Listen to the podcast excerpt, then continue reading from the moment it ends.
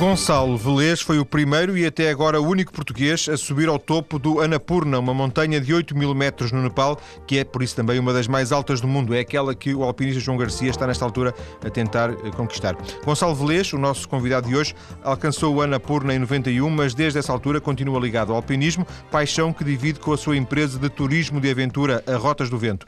Muito boa tarde, Gonçalo. Boa tarde. Viva. Gonçalo, esta empresa, a Rotas do Vento, surge depois da escalada, já existia antes, como é que foi? Não, Rotas do Vento surgiu com, uh, na sequência da escalada do Anapurna e eu tinha-me despedido da Vista Alegre e, e, não sabia o que fazer na vida e então decidi criar uma empresa que, que, que aliasse trabalho com prazer.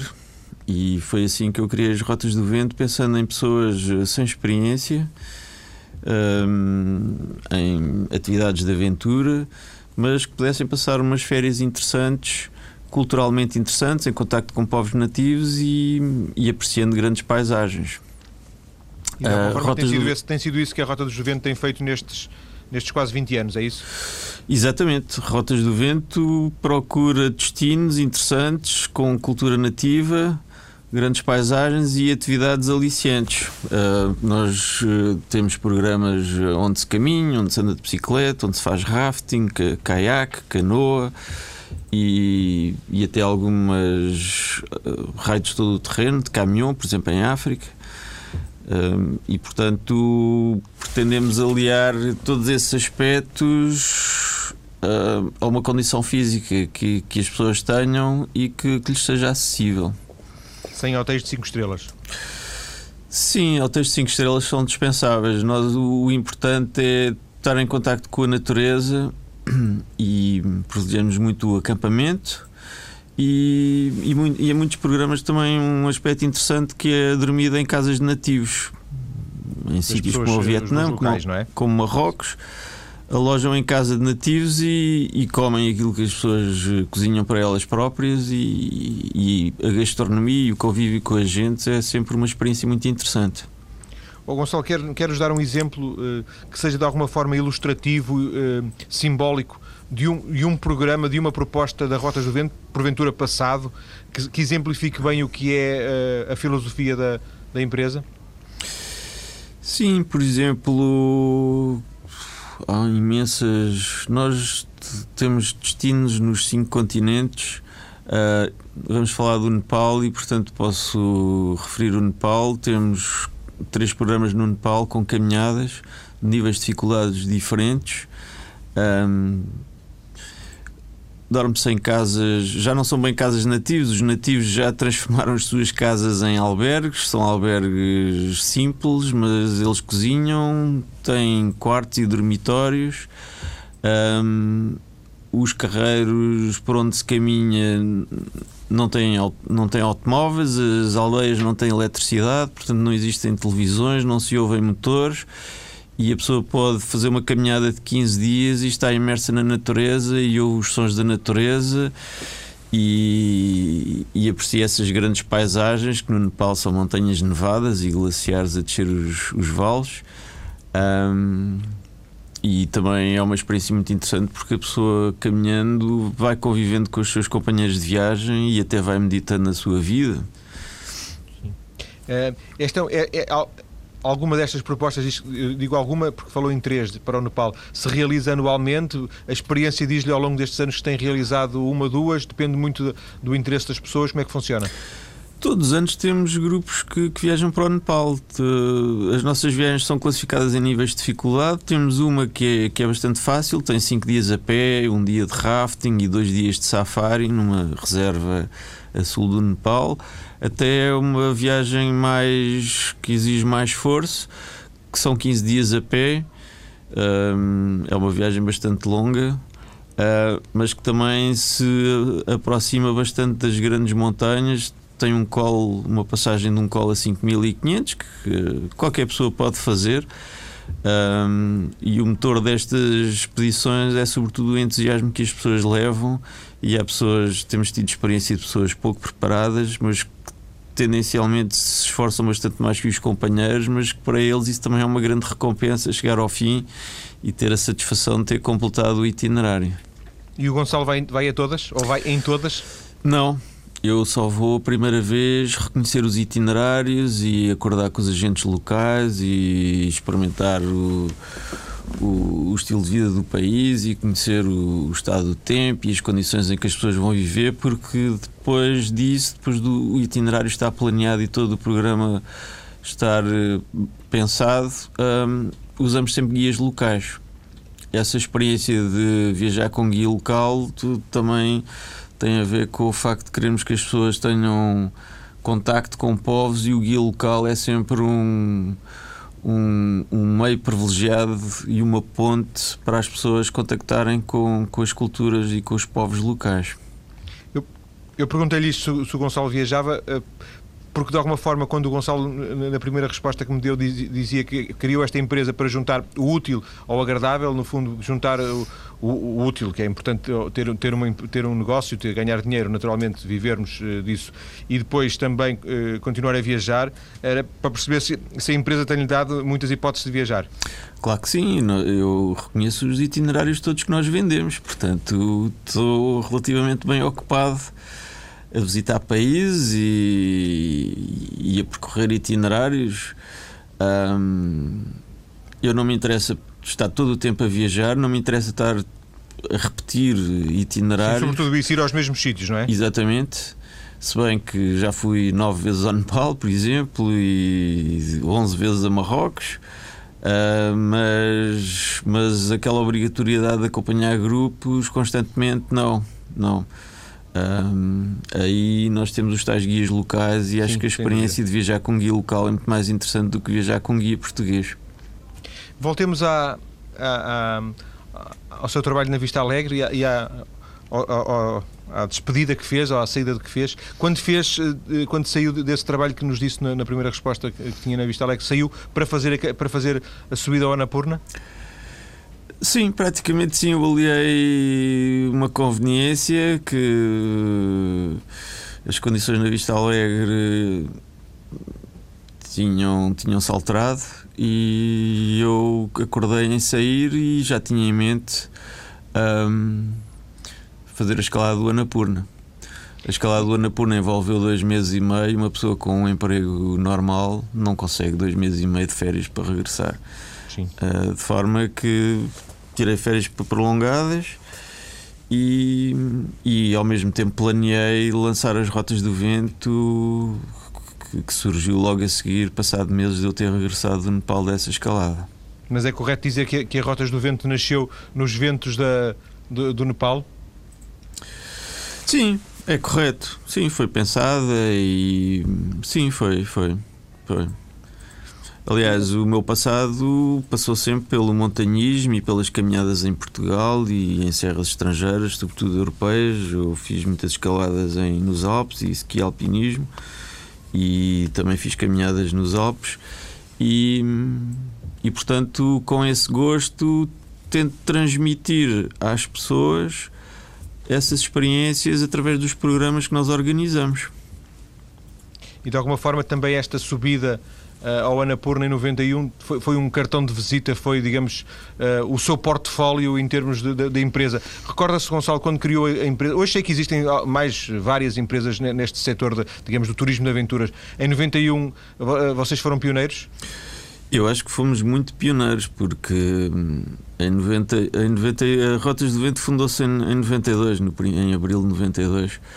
Um, houve uma grande dificuldade em lançar a empresa, que, que aliás transformou-se em agência de viagens. Em 93 transformou-se em agência de viagens oficial. Portanto, nós somos uma agência como qualquer outra, só que decidimos vender só viagens de aventura e as viagens que nós anunciamos, que são programas planeados por nós.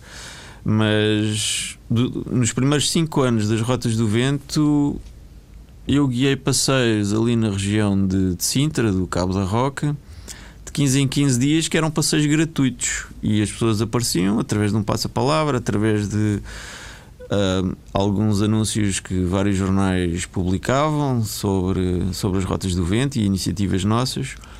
E foi através desses passeios gratuitos que se começou a mostrar a, a, a um público, começou a alargar-se o prazer da caminhada em montanha E foi através desses passeios que começámos a angariar muitos clientes e que esses clientes começaram a adquirir coragem para fazer viagens mais longínquas e de mais dias de, de caminhada. Foi, portanto, esses cinco anos foram muito árduos. Uh, não, as pessoas não sabiam o que, é que era fazer férias na natureza, porque a tradição em Portugal é fazer férias na praia. Um, de forma que fomos construindo a nossa clientela. Foram cinco anos a investir. Exatamente, exatamente. E uh, ao nível de, de, de, do, do, seu interesse pela, pelo alpinismo, pelas escaladas, um, o Anapurna foi o seu ponto alto ou depois disso já houve, já passaram, como disse, quase 20 anos, não é? Sim.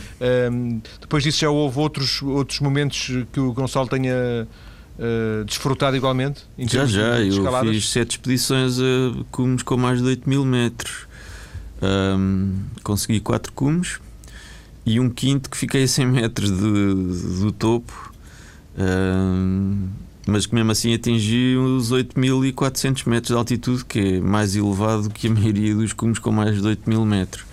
Escalei a terceira mais alta, que é o Kanchenjunga, que tem 8.586. O Makalu, 8.470. O Shoyu com 8.200. O Anapurna tem 8.091 e fiquei a 100 metros do Lotse, que tem 8.504. Como é que é isto de ficar a 100 metros? Foi uma experiência bizarra. Nós éramos quatro alpinistas no último acampamento, dois eslovenos de outra equipa, o meu companheiro búlgaro e eu. Às duas da manhã passam os eslovenos, vê-se a luz deles a passar e passado meia hora eles regressam. Estava eu a cozinhar porque demora uma hora para fazer um litro de água fundindo neve com os nossos fogareiros. Eles desceram a dizer que se tinham esquecido as luvas, o que eu achei incrível. Mas eles desapareceram e desceram. Fiquei eu com o búlgaro. O búlgaro não se sentia bem. Eu penso que ele estava muito desidratado. E às duas e meia da manhã saí e passei o dia todo a escalar sozinho. O corredor eh, que dá acesso ao cume do, do Lotse estava cheio de neve, tinha 40 centímetros de profundidade de neve. Um, e das duas e meia, três até às quatro da tarde estive sempre sozinho a, a subir e a esforçar-me imenso. E às quatro da tarde o tempo alterou-se, começaram a aparecer nuvens, começou a nevar, o meu trilho começou a desaparecer com a neve que escorregava pelo, pelo canal. Comecei a ficar preocupado, eu estava extenuado. Comecei a ficar preocupado que as minhas pegadas estavam a desaparecer e de vez em quando as nuvens criavam nevoeiro e tapavam tudo e, e a minha preocupação era saber como é que regressaria à tenda porque sem pegadas uh, a montanha como é tão grande não encontrar a tenda era um risco muito grande e, e podia ser fatal de forma que às quatro da tarde também já estava muito lento o cume estava próximo mas 100 metros na vertical são capazes mas via-se o cume? não, não se via não se via porque eu estava metido dentro de um canal e estava próximo da saída do canal, mas, mas não via. E se calhar se tivesse visto, podia ter podia estar mais motivado para lá chegar, mas, mas as condições de frio e de neve e, de, e sobretudo a nebulosidade que me preocupavam imenso fizeram-me dar meia volta e eu pensei uh, o Kuma de cá está para o ano não vale a pena estar a arriscar e, e vamos embora e pronto e, e desci. E por que não no dia seguinte em vez de para o ano? Porque a quantidade de energia que se gasta num, numa exceção daquelas e, e é impossível. Era preciso pelo menos uma semana a 10 dias para eu recuperar no acampamento de base para regressar. E já não havia tempo. Porque há uma coisa que me diferencia, por exemplo, do João Garcia, é que eu sou amador e tenho tenho tempo limitado e portanto não. Aliás, a minha, a minha equipa desmontava o acampamento e ia-se embora e portanto eu tinha que ir. E, uh, nunca foi para si opção, eh, como falou no João Garcia, também já o tinha referido no início, nunca foi para si a opção uh, tentar fazer um, um, percurso parecido com o dele?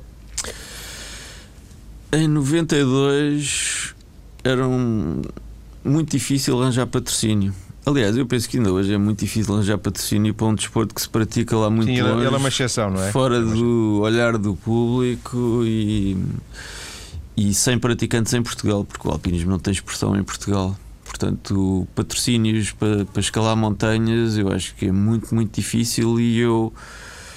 Eu, como, como sou licenciado em gestão, a minha opção foi trabalhar para pagar as minhas expedições e não estar a perder, não estar a perder tempo um, a angariar patrocínios. E depois há outra o coisa. Gonçalo, o Gonçalo Velez, alpinista, pede patrocínios ao Gonçalo Velez, empresário. Exatamente.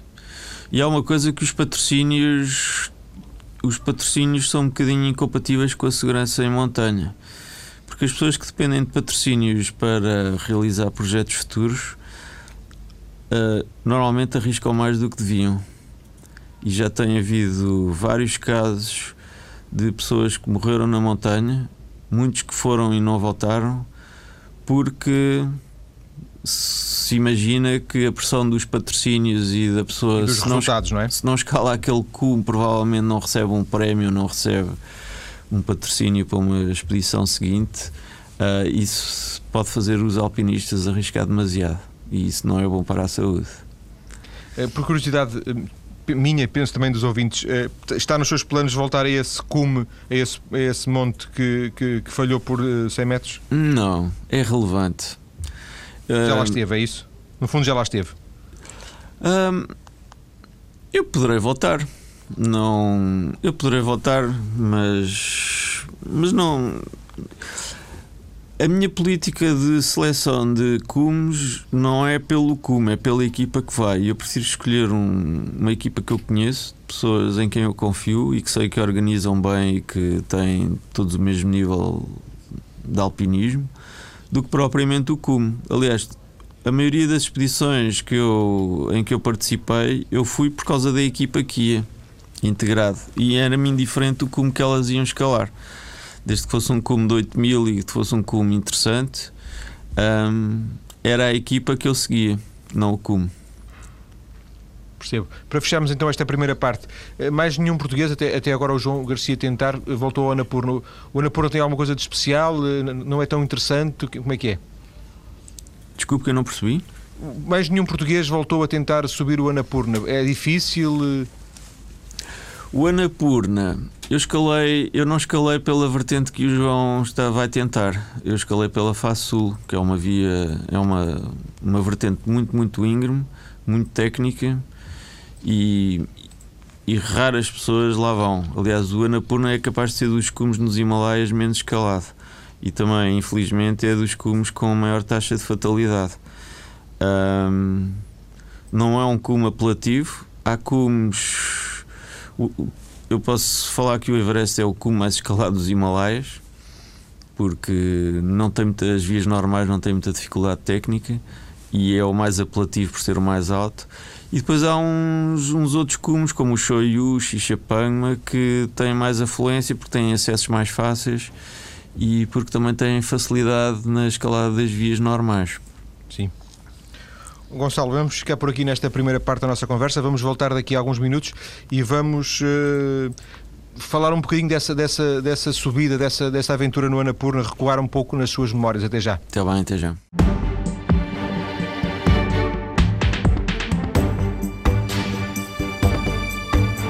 Estamos hoje a conhecer o primeiro e até agora único português que subiu os 8 mil metros do Monte Anapurna, a montanha que, precisamente, João Garcia está a tentar escalar por estes dias. Gonçalo Velez, que já conhecemos um pouco na primeira parte, é o convidado, é o autor desse feito.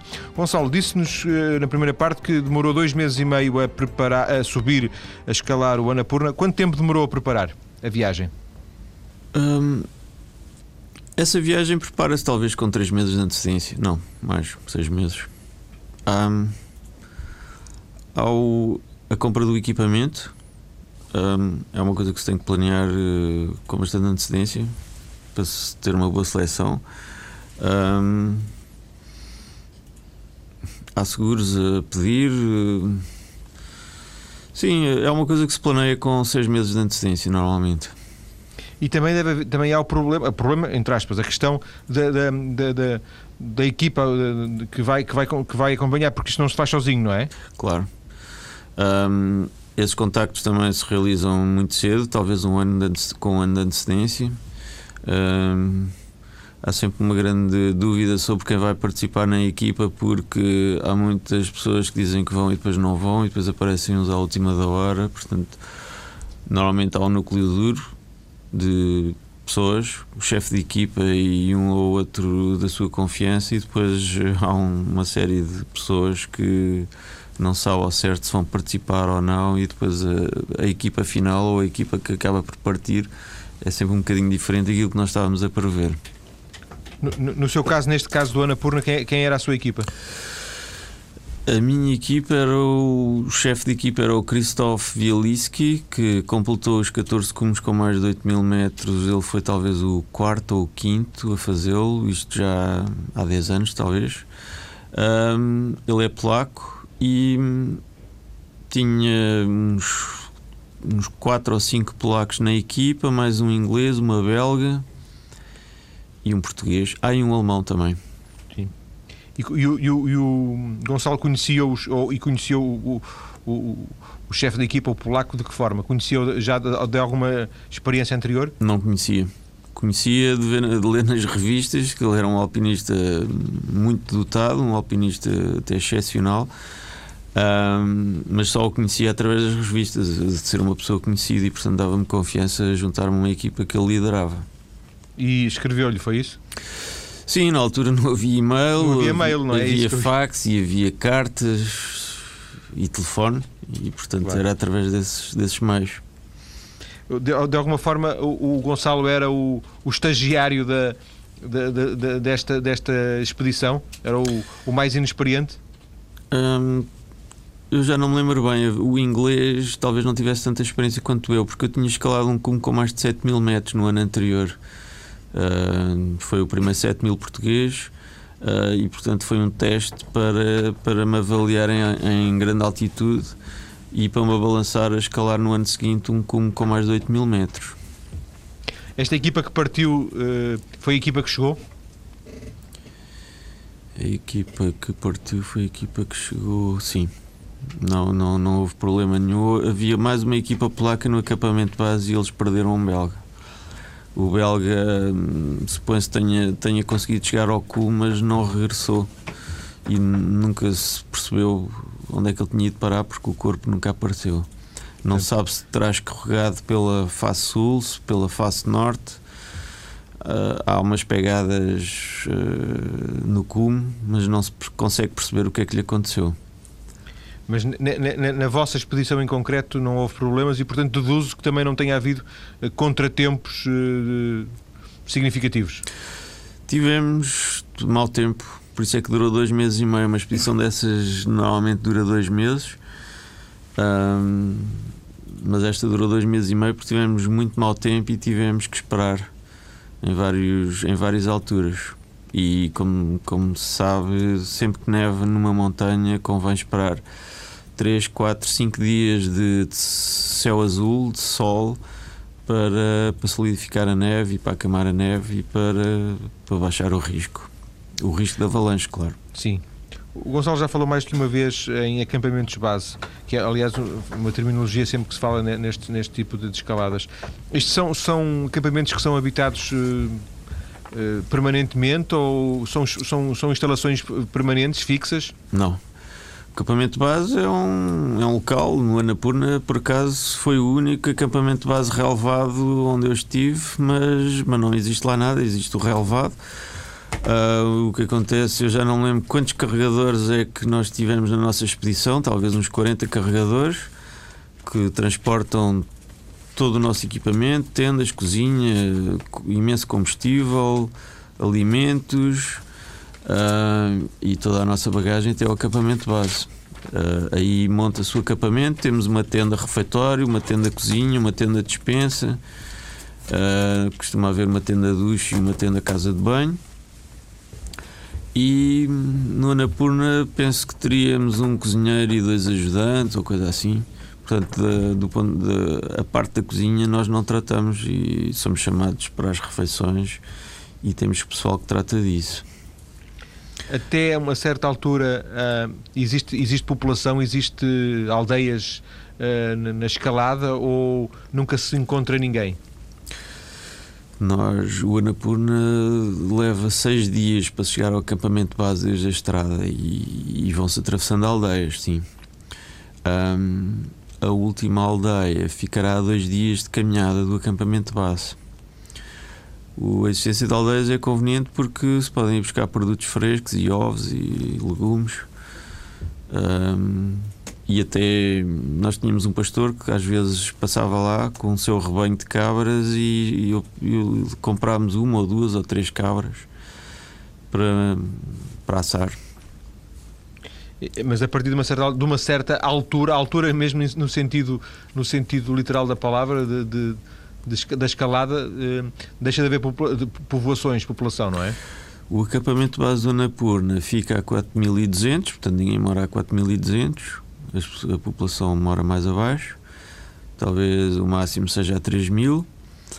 Um, a partir do acampamento base não há carregadores, os carregadores levaram todo o material para o acampamento base e, e largam no, nesse relevado.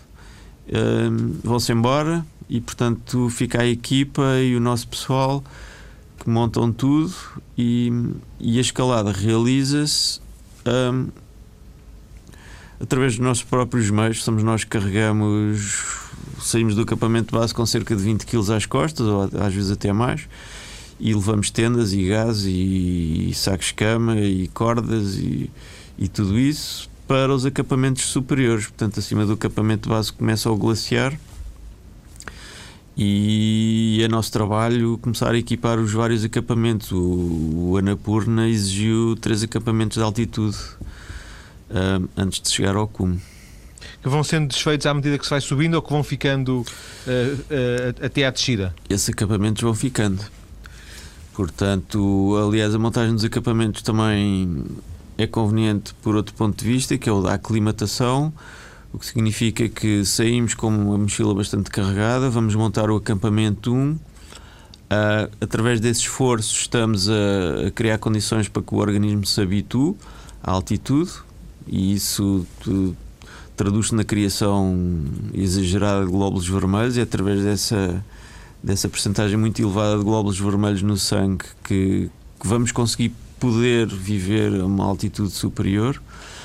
Um, o acampamento 1 fica montado e fica montado durante todo o período da expedição, porque na, na, ascensão seguinte nós depois voltamos ao acampamento base para descansar.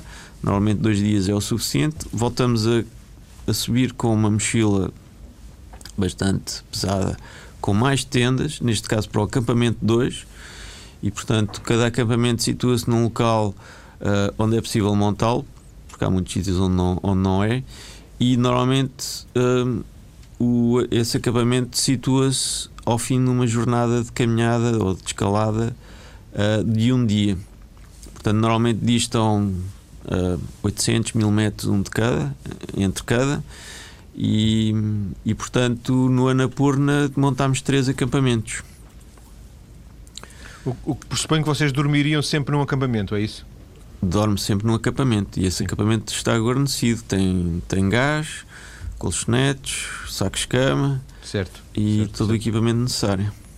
O, Gonçalo falou agora na questão dos, da adaptação do nosso corpo, do nosso organismo a ao ar rarefeito, que imagina a falta de oxigênio, às, às altas uh, altitudes, espaço pleonasmo, uh, isto, isto faz sem oxigênio suplementar, porque eh, muitas vezes aparece a referência, fez isto sem, sem oxigênio, não é? Sim. Porque eu, é quem faça eu sempre oxigênio. escalei sem oxigênio, portanto não não concebo escalar montanhas usando garrafas de oxigênio. Portanto, é uma realidade que eu não conheço bem. Sei que as pessoas com pouca experiência e profundidade e também para aumentar o, a, a, probabilidade de conseguirem atingir o cume usam oxigênio. Mas isso Mas é uma é, conveniência. Não é a mesma coisa, tanto que eu, quanto eu percebo pela, digamos assim, entre aspas, a ética do, dos alpinistas, não é a mesma coisa fazê-lo com, com oxigênio ou sem oxigênio. Não, a diferença é muito grande. Sim. A diferença é muito grande porque hum, hum, dorme-se melhor com oxigênio. Há muitos que dormem a respirar oxigênio. Hum, o, a temperatura do corpo eleva-se respirando oxigênio. Um, e a atividade física também é muito favorecida pelo, pelo oxigênio artificial. O Gonçalo diria que sem oxigênio é, é, fazer uma escalada como esta do Anapurna é uma coisa dolorosa? Não, não? Não, não, não, não, Eu sempre tive prazer a escalar. Não, eh, a aclimatação, que é o que se chama esta adaptação à altitude, faz-se progressivamente. É através dessa montagem de acampamentos, porque montamos um acampamento, dormimos e regressamos ao acampamento base. O que significa que para escalar o Anapurna um, fizemos três ascensões carregados e dormimos nessas altitudes e regressamos ao acampamento base. Portanto, o subir e o descer, uh, e, e, cada vez que sobe, sobe-se mais alto que da vez anterior, isso favorece muito este estado de aclimatação. Ou seja, dá-se muitas vezes uh, passos atrás para dar depois à frente, um atrás para dar dois à frente. Não, não é um passo atrás, é uma necessidade. Necessidade de um, montar os acampamentos e de habituar o organismo.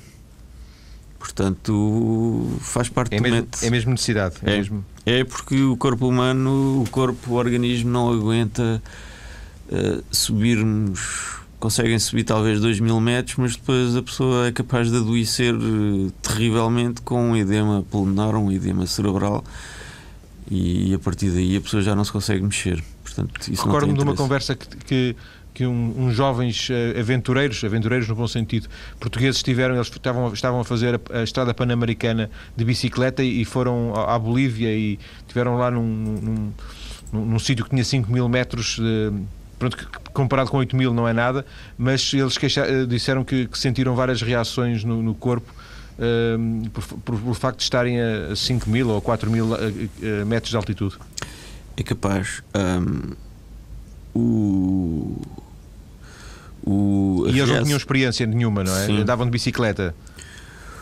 A altitude sente-se de forma aguda se subir muito, muito depressa. Portanto, eh, para uma pessoa experimentada e conhece o seu organismo e já esteve em altitude várias vezes, o subir mil metros, mil e quinhentos metros de uma vez não tem grande problema, mas para uma pessoa que não conhece bem o seu organismo, isso talvez possa, possa ser problemático.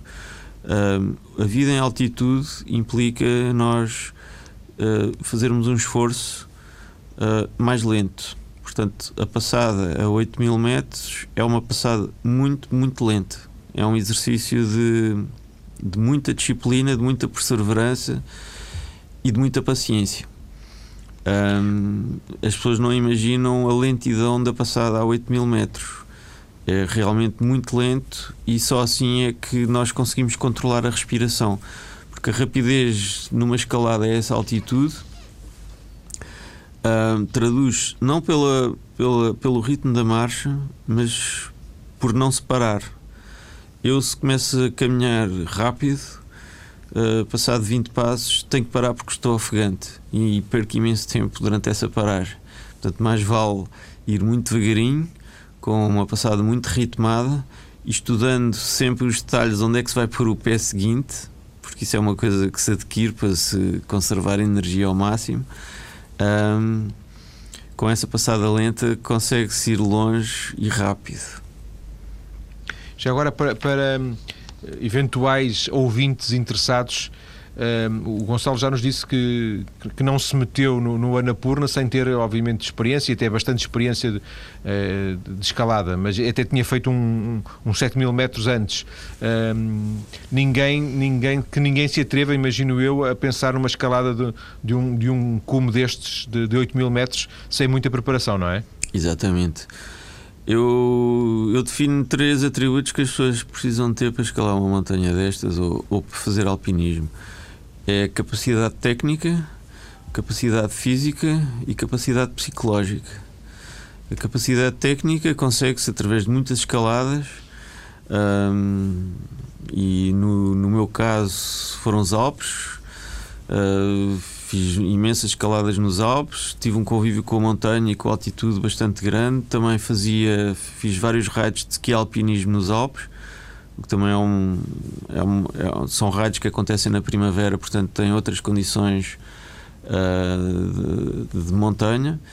Um, capacidade física. Eu fiz várias épocas de triatlo, eu corri dezenas de meias maratonas, corri algumas maratonas e, portanto, corria 200 ou 300 km por mês para me preparar. Uh, e mantive essa, essa atividade durante muitos anos, inclusive nadava e, e andava de bicicleta. E a capacidade psicológica adquire-se através de a pessoa expor-se a uma série de situações uh, que são escaladas. Um, e quanto mais ambiciosa e mais e, e há uma procura da inovação na escalada, também a pessoa é capaz de atingir ou de impor-se desafios cada vez mais elevados e, a parte psicológica será, sairá beneficiada e a pessoa progredir também mais rapidamente. Gonçalo, para fecharmos num minuto, qual é a sua próxima, o próximo desafio, a próxima aventura de escalada? Neste momento não tenho planos. Neste momento estamos a viver um período difícil uh, economicamente e o meu patrocinador neste momento não tem muitas disponibilidades. A gente compreende. Mas gostaria de fazer o Everest? Eu gostaria de fazer o Everest, sim. Gostaria, sim. Mas então não, tenho, não tenho planos, não tenho um prazo. É, um, é uma possibilidade em aberto. Espero uh, que venham tempos melhores e tenho essa possibilidade de tempo e de dinheiro. Mais cedo ou mais tarde, o Gonçalo Velez fará o Everest. Ficamos à espera dessas notícias. Gonçalo, muito obrigado por ter vindo à TSF partilhar connosco um pouco do seu percurso, mas sobretudo essa experiência de alpinismo, tendo como referência uh, aquilo que aqui disse no início. O Gonçalo foi o primeiro e até agora o único português a subir ao topo do uh, Annapurna, uma montanha com mais de 8 mil metros de altura. Muito obrigado, boa tarde. Obrigado, boa tarde.